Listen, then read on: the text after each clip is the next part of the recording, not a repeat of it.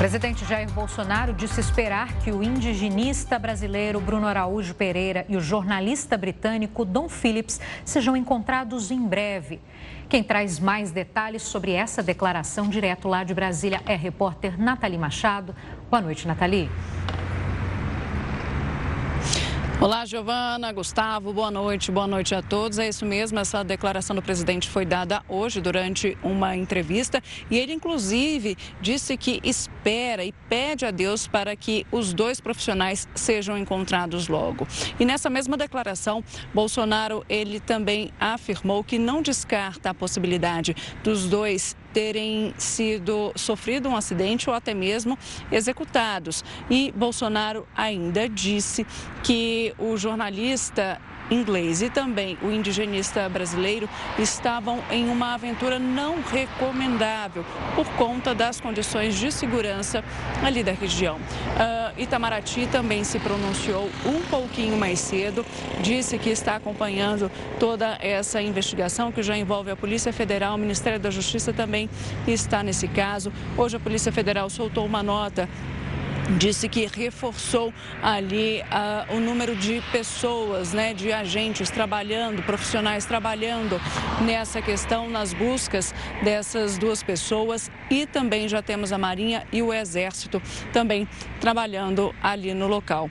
Vale ressaltar também que temos uh, protestos do lado do indigenista brasileiro, né, Bruno Araújo Pereira. Uh, começou mais cedo, por volta das 6 horas, no início da noite uma vigília permanente em frente à sede da FUNAI aqui em Brasília e as pessoas que estavam ali participando tinham inclusive amigos do indigenista, que, pessoas que já tinham trabalhado com eles e que não entendiam o que estava acontecendo e eles pedem mais celeridade também nessas investigações. O governo britânico tem acompanhado, a embaixada britânica aqui em Brasília tem acompanhado todo, todo esse desdobramento e também a embaixatriz disse na rede social que uh, também acompanha todo esse desdobramento e espera logo a conclusão desse caso para que as pessoas também sejam encontradas o mais breve possível. Giovana, Gustavo. Obrigado pelas informações, Natalia. Uma ótima noite a você. Tribunal Regional Eleitoral rejeitou a transferência de domicílio eleitoral do ex-juiz Sérgio Moro. Com a decisão, ele não poderá ser candidato em São Paulo. A maioria dos magistrados entendeu que o ex-ministro, que é do Paraná, não possui vínculo com São Paulo. Sérgio Moro e a esposa são acusados de praticar crime eleitoral na transferência do, da residência. Moro ainda não anunciou oficialmente se será candidato. Ele pode recorrer da decisão ao Tribunal Superior Eleitoral. O brasileiro está na expectativa para diminuir os preços dos combustíveis. Vamos chamar o Heródoto Barbeiro para falar mais sobre esse assunto. Heródoto, boa noite para você. Enquanto isso não acontece, encher o tanque é uma tarefa para lá de difícil para todo mundo, né? Sem dúvida, Giovana. E olha, o pessoal está muito atento ao noticiário da Record News porque essa proposta para diminuir o imposto chamado ICMS, que é o imposto estadual, ela já foi aprovada na Câmara. Ela precisa ser aprovada agora no Senado. Provavelmente ela deverá ser votada na segunda ou terça-feira da semana que vem. Claro, os governadores são contra, claro, os secretários da Fazenda são contra, porque os estados vão perder a arrecadação. A grande arrecadação do estado é o ICMS, e principalmente em cima da classe média.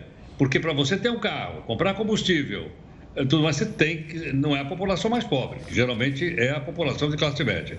Então o pessoal está muito atento a isso. Agora, um outro detalhe interessante para chamar a atenção dos amigos aqui do jornal é o seguinte. Uh, nós estamos, de certa forma, sendo pressionados pelos preços internacionais do petróleo. Eu vou citar o seguinte: hoje o preço médio de um barril é de 100 dólares. 100 dólares seria 500 reais. Bom, mas espera um pouquinho. Quantos litros tem um barril? Tem 159. Então quer dizer o seguinte: um litro de petróleo bruto tirado da terra, ele custa três reais. Aí você tem que tirar da terra, botar no navio, levar na refinaria, refinar, botar no caminhão, levar no posto, do posto vai para a bomba e aí chega no tanque do consumidor. E, então ele percorre esse caminho todo e chega na bomba custando sete reais ou às vezes mais do que isso. Mas tem um detalhe interessante: mas isso acontece só no Brasil? Não. Está acontecendo no mundo inteiro. Qualquer país do mundo que quiser comprar hoje um barril de petróleo vai pagar 100 dólares. Mas qual é a diferença? A diferença é o seguinte: é o poder aquisitivo que outros países têm e nós não temos. Não adianta dizer aqui, olha, na Inglaterra um litro de, de gasolina está custando 11 reais. Mas, em compensação, o salário mínimo lá é muito alto e o, e, e o poder aquisitivo também é muito alto. Por isso, pra, como nós não ganhamos em dólar e a gente liga muito ao salário mínimo, vou mostrar essa pequena telinha para o pessoal poder entender melhor, que foi uh, elaborada pelos nossos companheiros do R7. Eu queria. Aí está, ó. Só para você ter uma ideia. Em janeiro de 2009, você pegava um salário mínimo e comprava 233 litros de gasolina. Detalhe, pera, pera um pouquinho. Quanto é que era o salário mínimo em 2019? Está embaixo aí, ó. Ele era menos de mil reais, ele era 998 reais. Então, com 998 reais, eu comprava 233 litros de gasolina. Isso em janeiro de 2019. Bom, e hoje? Hoje o salário mínimo, todo mundo sabe, ele foi reajustado, ele está valendo mais ou menos, vou arredondar, R$ 1.200. Se eu for um posto de gasolina com R$ 1.200, ao invés de comprar 233 litros de gasolina, hoje eu só compro 185. Quer dizer o seguinte, quer dizer, portanto, que a diferença que um salário mínimo comprava em, em 2019 e compra hoje, hoje eu compro menos 48 litros. Ora, se hoje comemos salário mínimo, eu compro 48 litros menos, isso 48 litros é mais ou menos ah, o que cabe num tanque de um carro popular. Então, por esse motivo, a gente tem que comparar sempre com o salário mínimo. E é por esse motivo o seguinte: com a inflação, com o dólar mais alto, com o preço internacional, o nosso salário mínimo não tem muita chance diante do petróleo. É por esse motivo que eu comprava mais com menos dinheiro e hoje, com mais dinheiro, eu compro menos e, consequentemente, isso impacta o quê? Toda a cadeia. Porque se eu for comprar gasolina ou diesel e o nosso país caminha em cima de pneu e de diesel e gasolina, isso vai parar onde? Vai parar no supermercado, vai parar na feira livre, vai parar em, em, todos os lugares, em todas as cadeias produtivas. Mas é bom as pessoas entenderem isso. Não adianta eu ter mais dinheiro no bolso se eu não posso comprar as mesmas coisas que eu comprava no passado. Tá certo, Heroto. Você ainda volta nessa edição do Jornal da Record News para tratar sobre outros assuntos. Até já. Até mais. O Heroto falava do dólar, né? O preço do dólar subiu nesta terça-feira, mesmo depois do governo ter anunciado medidas na tentativa de frear essa escalada dos combustíveis. A moeda norte-americana encerrou o dia cotada a R$ 4,87, um avanço de 1,64%. O valor máximo registrado hoje chegou a superar R$ 4,90. Com isso, o dólar já acumula alta de 2% nestes dois primeiros dias da semana. Já a bolsa fechou próxima à estabilidade, com leve queda de 0,11%. Além do cenário doméstico, com ações para reduzir a carga tributária sobre os combustíveis, o avanço da inflação e o temor pelo mundo de altas mais agressivas nas taxas de juros também afetaram o mercado. E as fortes chuvas desde a madrugada aumentaram o tamanho da tragédia em Pernambuco. O número de mortos chegou a 129. Na cidade de Tamandaré, no litoral sul do estado, vídeos mostram pessoas pedindo socorro depois de parte de um morro desabar. Duas casas teriam sido atingidas em uma comunidade. Moradores estão desaparecidos. O lugar fica a 105 quilômetros de Recife. Na capital, um menino de 13 anos foi soterrado. Ele chegou a receber atendimento, mas não resistiu. E a Justiça tomou uma nova decisão sobre um incêndio terrível no Ninho do Urubu, sede do Flamengo. O Jornal da Record News volta já para falar sobre esse assunto. Estamos de volta com o Jornal da Record News. O Superior Tribunal de Justiça tomou uma nova decisão sobre o incêndio no Ninho do Urubu. Vamos até o Rio de Janeiro falar com o repórter Pedro Paulo Filho, que traz mais detalhes sobre esse assunto. Boa noite, Pedro Paulo. O que ficou decidido? Olha, Giovana, o Superior Tribunal de Justiça negou um pedido para encerrar, para travar a, a, ação penal sobre esse caso do incêndio do Ninho do Urubu, que aconteceu em 2019 no Centro de Treinamento do Flamengo, aqui na zona oeste do Rio. Antes de tudo, uma boa noite para você, boa noite, Gustavo, e a todos que acompanham o jornal da Record News. Detalhe, Há três anos que aconteceu esse incêndio, até agora, nenhum dos indiciados foi condenado. Esse pedido de habeas corpus para encerrar a ação penal, ele foi feito pelos advogados do ex-diretor do Flamengo, o Márcio Antônio Garotti. A defesa argumentava que havia falhas na investigação e também contradições internas na denúncia apresentada pelo Ministério Público. Mas no entendimento do Superior Tribunal de Justiça, não foram encontrados vícios, os vícios alegados, e, portanto, o processo deveria continuar. A gente lembra desse caso, aconteceu na madrugada do dia 8 de fevereiro de 2019 os atletas de base do Flamengo que estavam dormindo no CT quando foram acordados por uma forte fumaça e logo um incêndio que teria começado em um ar-condicionado. Dez jovens acabaram morrendo, outros três ficaram gravemente feridos.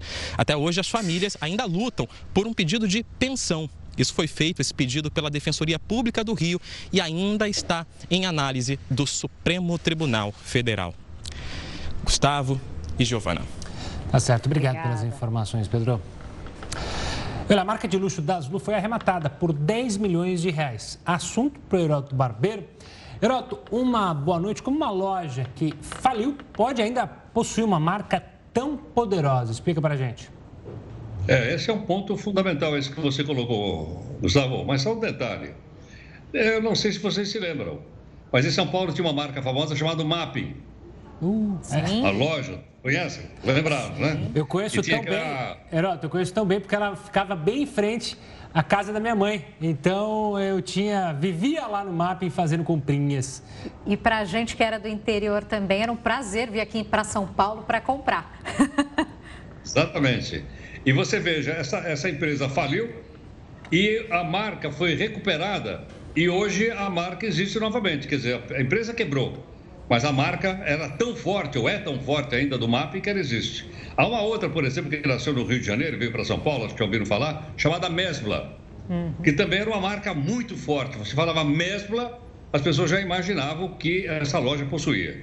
Mas eu acho que ninguém eh, se identificou tanto com essa marca chamada Daslu, que o Gustavo acabou de colocar agora, é, eu imagino que vocês eram frequentadores da Daslu. Quem dera. É, uma bolsa para a Giovana, um terninho para o, para o Gustavo. Ana. Quem dera. Nunca, nunca chegou até, até mim. Foi um coqueluche. Aí você vai escuta, por que, que virou um coqueluche? Porque quando ela começou na década de 1960, 70, era raro você ter essa, essas, essas marcas de grife sendo vendidos no mercado brasileiro. Era rarinho. Hoje você vai em tudo quanto é shopping, tem lá Chanel, tem Armani, o preço é caro, né? mas tem. Na época praticamente não existia, só eles vendiam. Então os ricos do Brasil inteiro vinham lá para comprar na Blue. Era uma fila de carrão, o pessoal vinha de jatinho no aeroporto. Tinha gente do interior que pegava um jatinho particular, um avião particular, vinha para São Paulo, descia no aeroporto, ia na Darlu, fazia a compra e voltava para casa. Olha onde eles chegaram. Fila de deputado, fila de senador, tudo lá na porta da. E ela, então, é, marcou uma grife extremamente importante. E as duas marcas que ficaram mais famosas é a Vila Daslu, onde ela estava colocada, e também a Daslu Casa. Mas, por má gestão, e também por causa da presença desse pessoal que a gente está mostrando aí, que é a Polícia Federal, fizeram uma investigação e acharam o seguinte: que esses produtos importados pela Daslu, nem todos eles eram legais. Eles entravam no Brasil assim de uma forma, vamos dizer assim, por baixo do pano. Aí deu a Polícia Federal em cima, o, o pessoal foi preso e essa loja poderosa, riquíssima, para ter uma ideia, ela chegou a ter mil funcionários. Imagina o tamanho dessa loja com mil funcionários. E havia até gente da alta sociedade de São Paulo que fazia questão que seus filhos trabalhassem nessa, nessa marca ainda, das LU. Bom, por má gestão, por, por suspeita então de crime, houve até condenação, a empresa quebrou. E uh, um monte de gente ficou sem receber. Bom, o que, é que sobrou? Sobrou alguma coisa aí, mais a marca. E agora a justiça fez um leilão dizendo assim: quem quer comprar a marca das LU? O lance inicial feito pela Justiça de São Paulo era de 1 milhão e 400. Aí começou, o leilão foi subindo, subindo, subindo, e ela chegou aos 10 milhões de reais. O que significa, portanto, que ninguém comprou uma marca de 10 milhões de reais que ainda está na imaginação de muita gente de São Paulo e fora de São Paulo, para simplesmente ficar com ela. Provavelmente, provavelmente, em breve, a gente vai ver esse nome novamente em lojas de grife famosas das várias cidades brasileiras. Daí tá a força da marca. Olha só, a marca é uma coisa intangível, absolutamente intangível, abstrata, e custa 10 milhões de dólares. Isso, tá? que é uma marca baratinha, hein? Eu nem vou falar quanto custa, por exemplo, uma marca tipo iPhone, ou Apple, ou Coca-Cola, ou Nestlé. Mas isso fica para uma outra história, que eu vou contar outro dia. Não, mas eu queria aproveitar que você falou das marcas, né? E como as empresas cuidam das marcas hoje de maneira mundial. Cito o caso que viralizou há poucos dias na internet de um barbeiro que tinha uma loja ali que chamava Ferrari. Ferrari, cabeleireiros, enfim. Ele foi acionado na justiça pela Ferrari. Não era da minha família, não era da minha família. não era da sua família, Heroto. Você tem certeza? Mas ele foi acionado, porque a Ferrari estava querendo que ele parasse de usar claro. o nome Ferrari. Olha só. E só um detalhe: hoje, quando você registra a marca, tem uma forma de você registrar mundialmente. No passado não tinha, não. Você tinha que ir de país em país. Então, por exemplo, chegava no país, a marca Ferrari não tinha sido registrada e alguém do país registrasse, ele era o dono da marca daquele país. A legislação mudou, mundial mudou, organização do comércio, etc, etc. E você então tem essas marcas globais. Mas tem um ranking famosíssimo chamado Interbrand, que mostra as 100 marcas mais valiosas do mundo. E as primeiras são caminhões e caminhões de dólares a marca, hein? Não é o produto, não. Só a marca vale mais de bilhão de dólares. Que loucura, né? Enfim, Heroto, vai é. descansar agora então. Obrigado. Não, eu vou abrir essa barbearia com o nome de Ferrari, né? É, põe um Ferrari com um R só, Ferrari. Enfim, dá uma mudada aí, pelo menos, na, na é. letra, alguma coisa aí para diferenciar. E como, é, como é italiano, em vez de barbeiro, eu vou colocar Il Barbieri. Ah, é? fica ah, chique. eu gostei, eu gostei. Até mais, HB. Obrigada, então, Heródoto. Uma boa mais. noite. E a gente continua falando no assunto de economia. A inadimplência das famílias brasileiras teve a oitava alta seguida. Segundo dados da pesquisa de endividamento e inadimplência do consumidor, 28,7% das famílias estão com contas atrasadas no mês de maio. Em abril, o índice registrava 28,6%. O resultado de maio é o segundo maior da pesquisa, que começou a ser feita em 2010. O pior resultado foi registrado em janeiro de 2010, com 29,1% das famílias inadimplentes. Vamos agora até Los Angeles, nos Estados Unidos, onde ocorre a Cúpula das Américas. O repórter Vandrei Pereira acompanha o encontro de perto. Olá, Vandrei. Um dos principais temas da cúpula é a crise na imigração, com milhares de pessoas presas, não é mesmo? Olá, Gustavo, Giovana, muito boa noite para vocês. Pois é, a imigração é sem dúvida uma das principais preocupações dos Estados Unidos e assunto para ser discutido, claro, aqui na cúpula. Até porque os números de detidos ilegalmente todos os meses incluem as crianças. E esse é um fluxo que tem aumentado na gestão do presidente Joe Biden.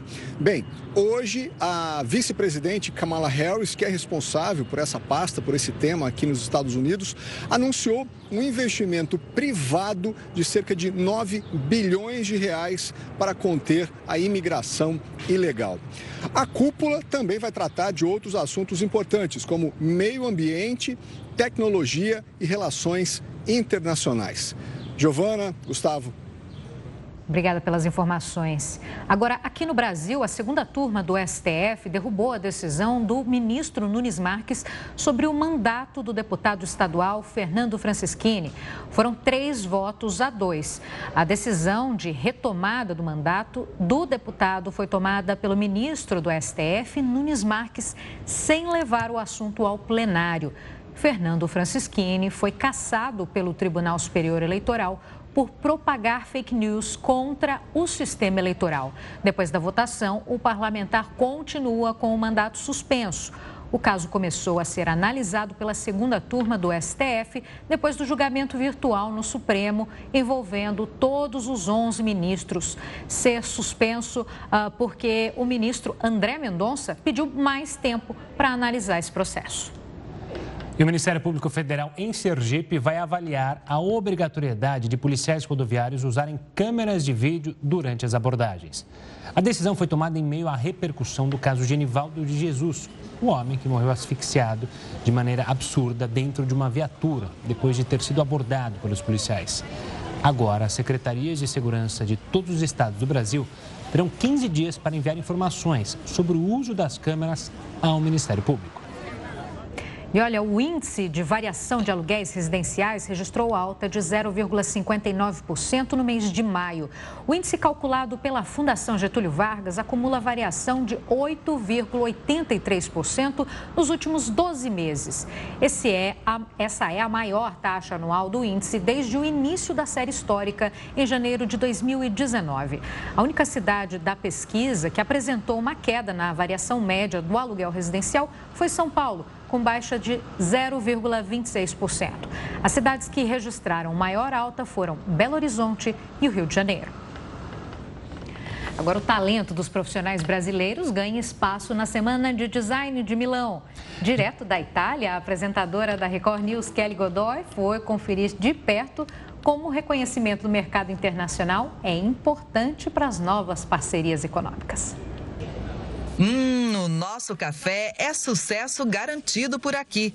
Além do sabor, cada embalagem chama a atenção. É o design brasileiro deixando claro para o consumidor que são grãos especiais. As sacas de café são um cenário para muitas fotos, muitas selfies nessa exposição em Milão, na Itália. E todo o cenário se baseou numa pesquisa sobre as imagens que estão marcadas na memória do brasileiro. A cultura rural é retratada com desenhos feitos à mão em Nanquim.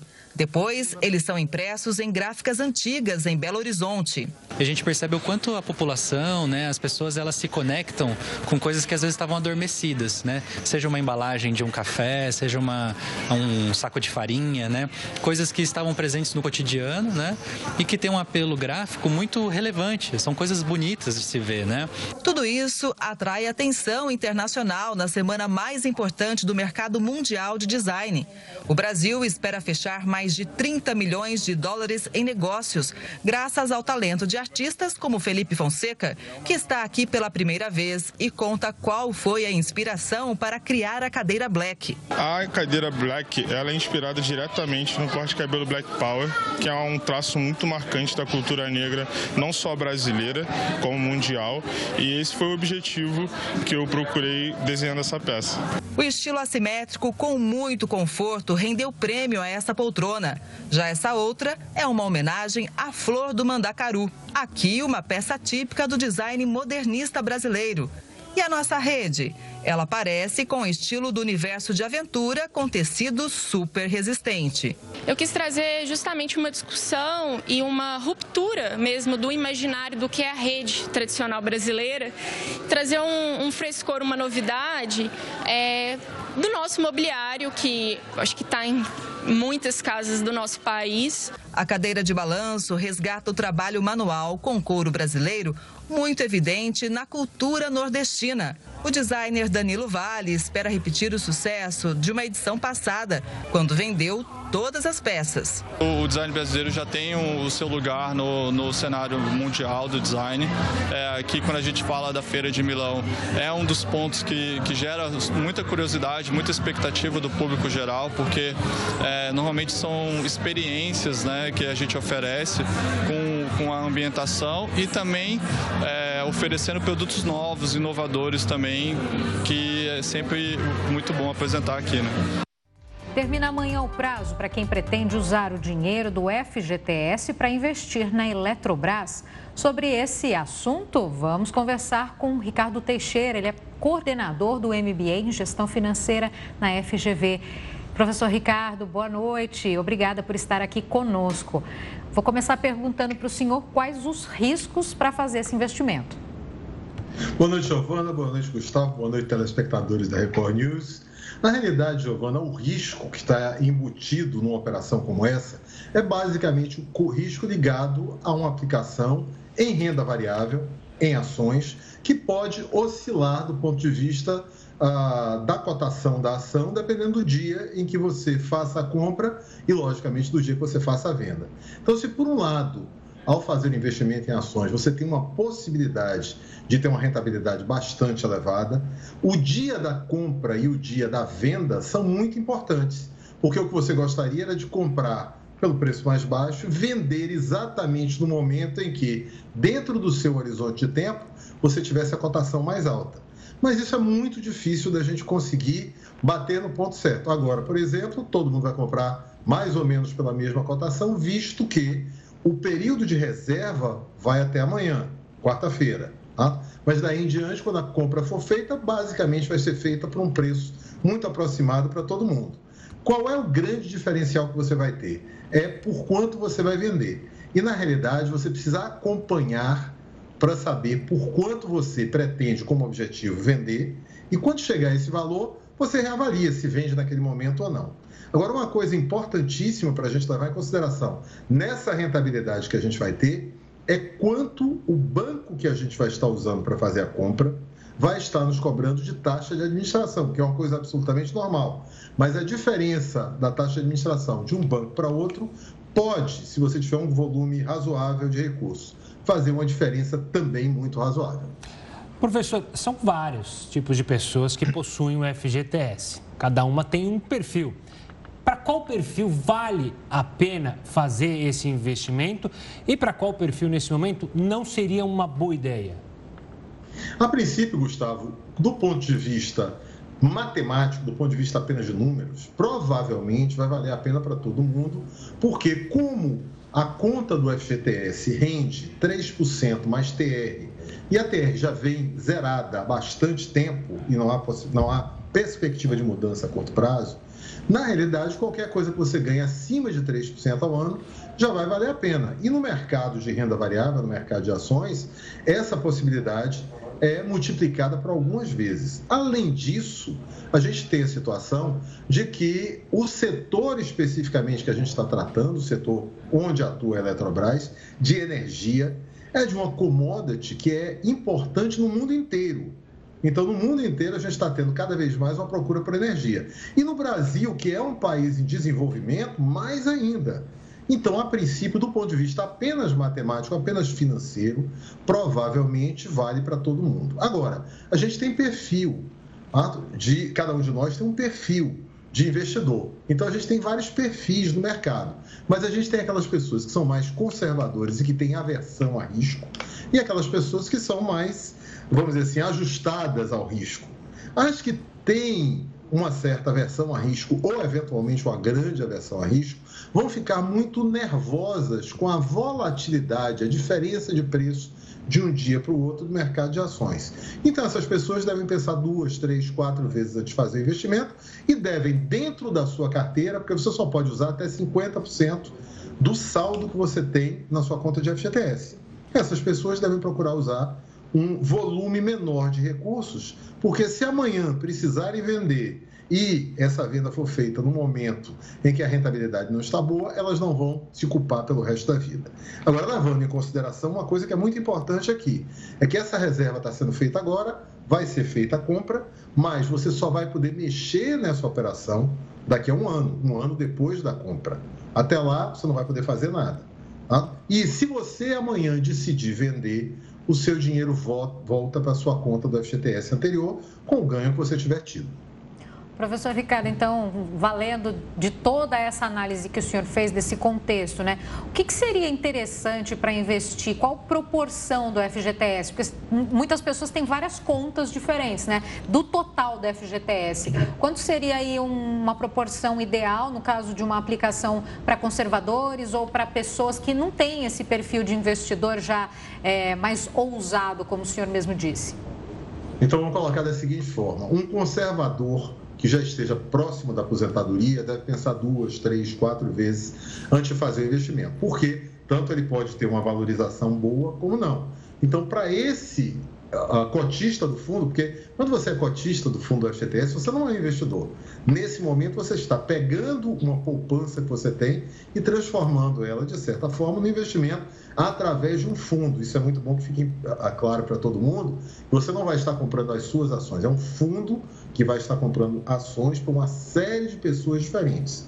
Então, isso, de certa forma, reduz um pouco, ou pelo menos, vamos dizer assim, democratiza os ganhos e as perdas. Mas as pessoas que estão próximas da aposentadoria devem pensar duas, três, quatro vezes, porque, eventualmente, no momento em que você decidir vender, já vencida a carência de um ano que a gente tem, pode ser que você esteja com menos dinheiro do que você tem hoje, se por acaso houver uma mudança brusca no mercado. Não é o que se espera, mas pode acontecer. Já aquelas pessoas que estão próximas da aposentadoria e acham que podem dar uma alavancada, e se por acaso não conseguirem alavancar, também não vão ficar muito sentidas, eu diria que um volume proporcionalmente de 10, de 15, de 20% que você tem, tá? pode ser um volume que você pode tentar ou querer pensar em aplicar.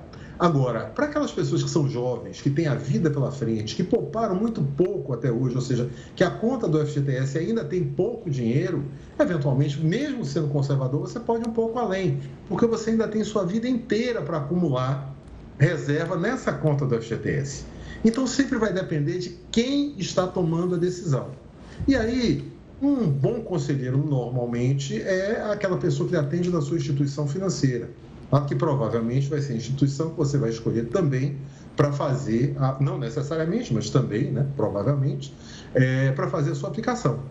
Então, conversar com essa pessoa, dizer dentro do meu perfil, do perfil que você conhece, que a instituição financeira já conhece, quanto você acha que eu posso colocar percentualmente tá, nessa aplicação. Mas, de novo, as pessoas mais jovens podem correr um risco bem maior.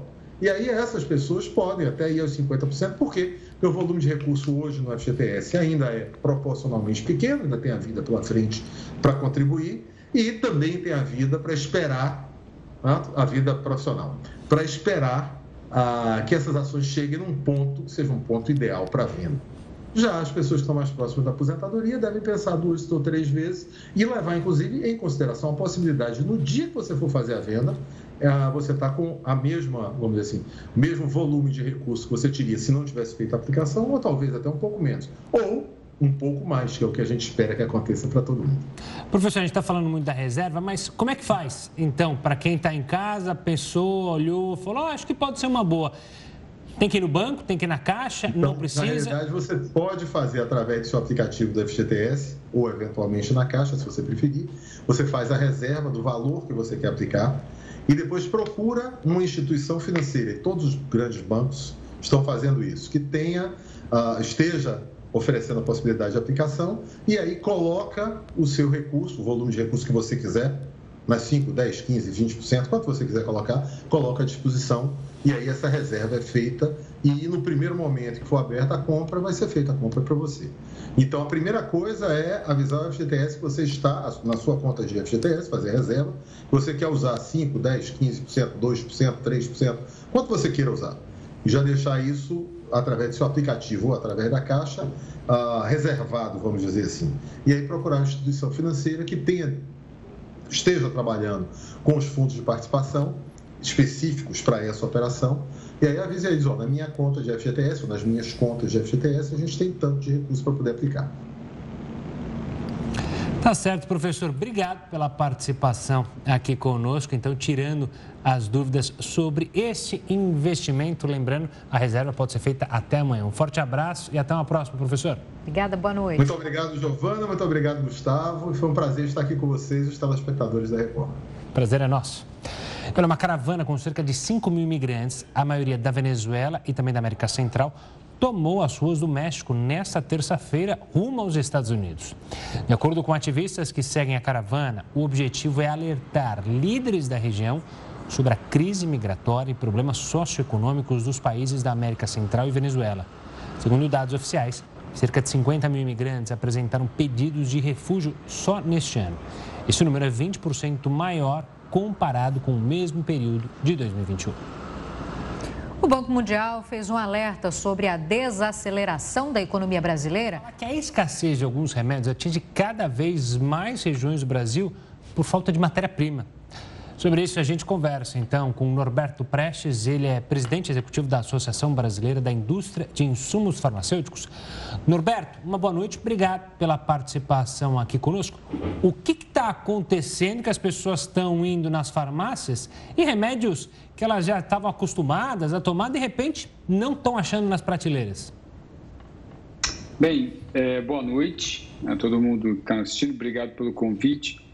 É, essa é uma conjunção de fatores, né? Não é algo que está acontecendo nesse momento.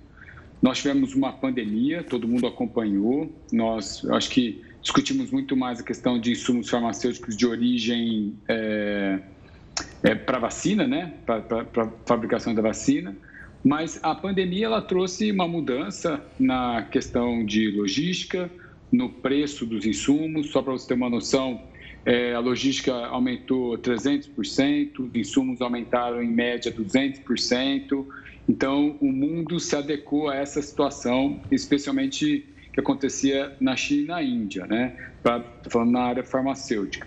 Aí depois, na sequência, agora, todo mundo acompanhou também recentemente, a China teve outro lockdown. Esse lockdown também prejudicou mais uma vez a logística global, especialmente também a de insumos farmacêuticos. É, e agora, com essa guerra da Ucrânia e da Rússia, nós também estamos vendo uma nova mudança geopolítica no mundo. Então, são fatores que juntos é, trazem é, esse, uh, essa falta de insumos. Né?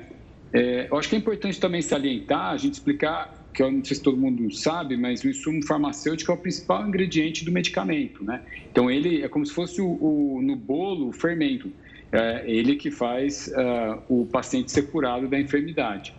E o Brasil hoje importa 95% desses insumos. A Biquif, que é a associação, ela representa 5% dos fabricantes desses insumos aqui no país. Então, essa alta dependência é, é, no momento como esse, a causa gerando esse estresse que nós estamos passando. Norberto, Obrigada pela presença, uma boa noite para você. Aproveitando então esse gancho que você coloca, né? Mudamos muita coisa globalmente. Então, é, é, é, de conhecimento da associação que outros países também estejam aí com a mesma dificuldade do Brasil. Semicondutores, combustíveis, tudo isso houve uma alta, está falando em relação aos insumos. Mas no caso da pandemia, no caso das vacinas, né, isso foi uma realidade, a gente contou, noticiou já de dois anos para cá. Não é possível fazer é, essa mudança de maneira ágil, quer dizer, ter matéria-prima ou abrir um, um lugar que dê para fazer essa, essa, essa matéria-prima, como você disse, esse fer fermento para servir para as farmacêuticas brasileiras?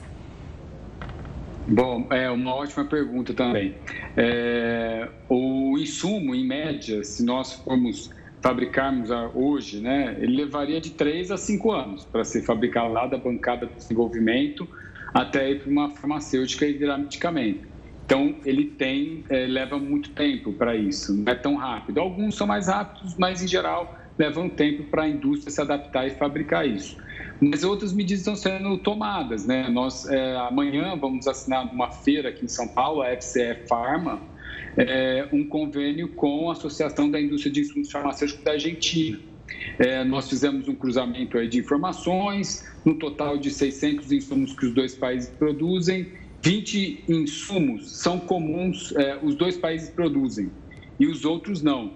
Então, a gente vai começar agora a iniciar um acordo para desenvolvermos e transferirmos tecnologia de um país para o outro. E isso sim pode agilizar da maneira como você mencionou agora e colocarmos e termos acesso a, a insumos é, mais rapidamente, né, para atender alguma é, demanda mais urgente.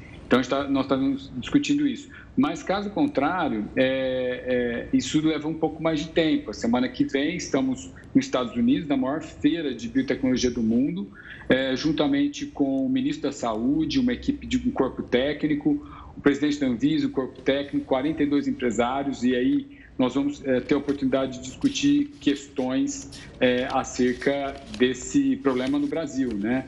É, o, assim, não se trata de um alarmismo, né?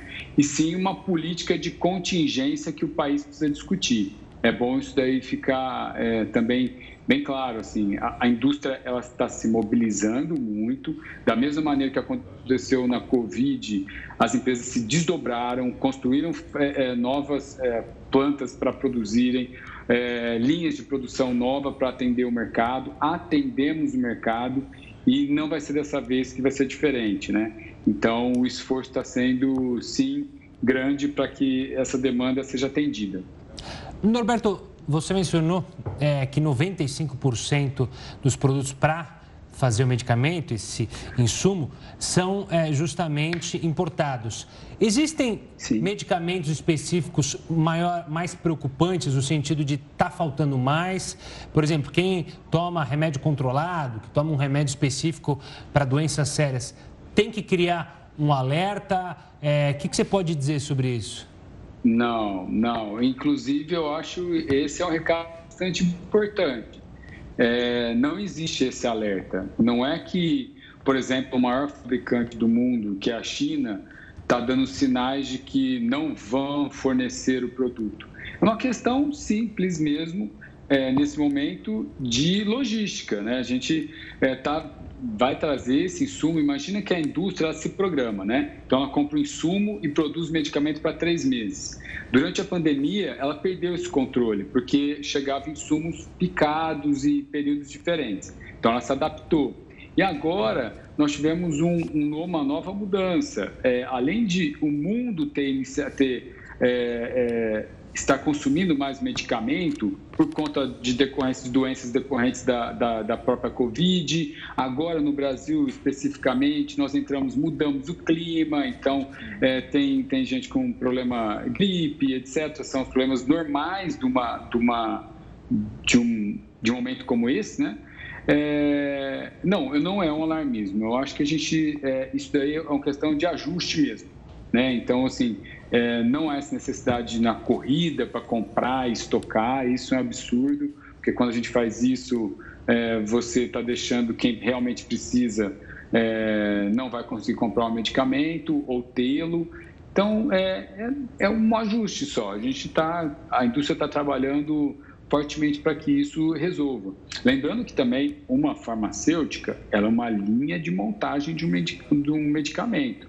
Então, o insumo é uma peça, depois tem embalagens, enfim, outros, outros ingredientes também são necessários. E faltando um deles, aí para. Então, está havendo também, às vezes, falta uma embalagem, não exatamente o insumo farmacêutico. Então, a indústria está se organizando para isso, né? Norberto, eh, para encerrar, na sua opinião, eh, quanto tempo você acha que isso deve ser eh, resolvido, normalizado para os consumidores? Porque também né, o preço dispara quando se tem pouco medicamento. É, é, assim, não existe uma previsão exata né, é, para que isso aconteça, mas eu vejo que a indústria está trabalhando numa velocidade bastante rápida. É, minha leitura hoje é que não viramos a chave de uma nova realidade geopolítica global né, que está acontecendo depois da Covid, da guerra, e, e como os países estão se preparando. Eu acho que o Brasil precisa discutir isso, a gente está falando que o Estado precisa ter um plano, um projeto é, para que isso não se repita, mas é, eu, no esforço que eu estou vendo a indústria trabalhar, o governo também é, agindo, acho que em breve a gente normaliza essa situação. Norberto, muito obrigado pela entrevista, por esclarecer para a gente o que está acontecendo. Então, até uma próxima, a gente continua acompanhando esse assunto. Eu que agradeço, muito obrigado. Obrigado, Norberto. E olha, o Banco Mundial alertou que a economia global está em desaceleração e que países podem voltar a viver uma estagflação. Um novo relatório divulgado nesta terça-feira, a instituição financeira reduziu as expectativas de crescimento mundial para 2022. Em vez de uma alta de 4,1%, estimada em janeiro, agora a previsão é de 2,9%, um número bem inferior aos quase 6% registrado em 2021. O ritmo lento do crescimento pode perdurar até 2024, de acordo com o próprio Banco Mundial. Para a instituição, essa desaceleração se deve sobretudo aos efeitos da guerra na Ucrânia.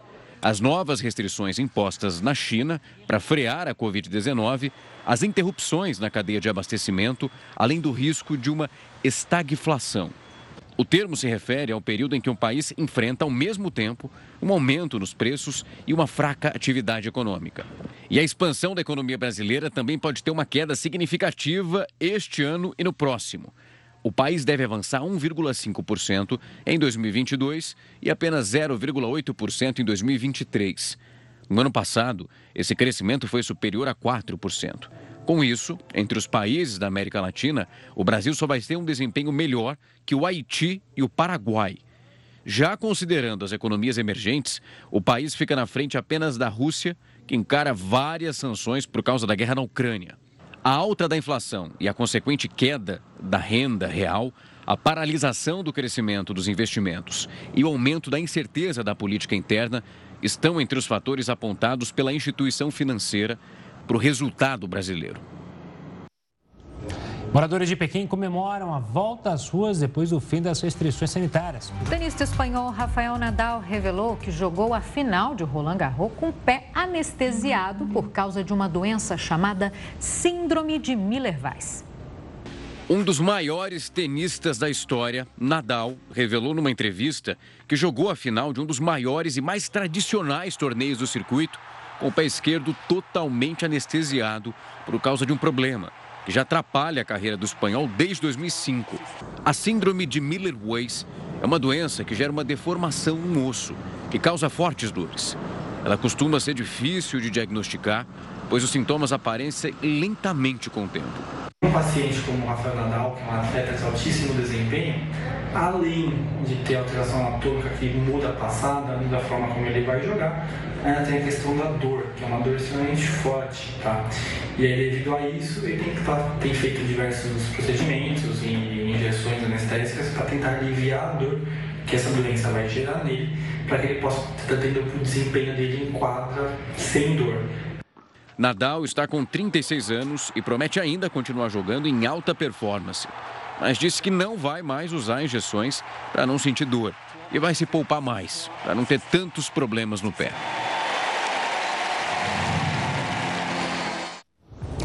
E a Prefeitura de São Paulo confirmou o chamado Esquenta de Carnaval para os dias 16 e 17 de julho. 296 blocos se inscreveram para os desfiles. Os produtores da Secretaria Municipal de Cultura vão decidir com os representantes dos blocos os trajetos pela cidade.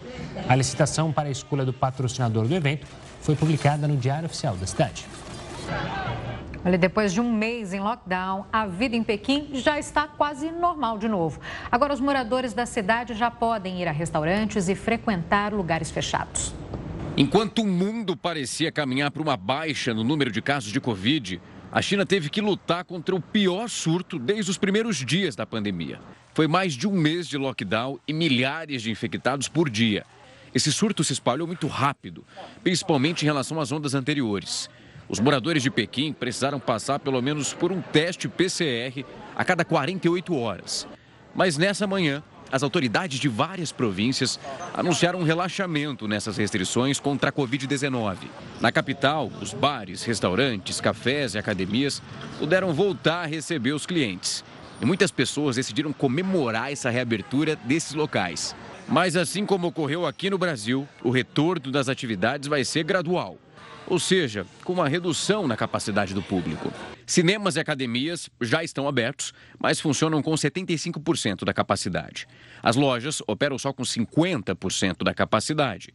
E os cidadãos devem apresentar um teste negativo de Covid com data de, no máximo, 72 horas antes de entrar na maioria dos edifícios e usar o transporte público. Essas restrições só não foram afrouxadas em dois bairros de Pequim, por causa da descoberta de casos positivos. A gente revendo esse filme, né?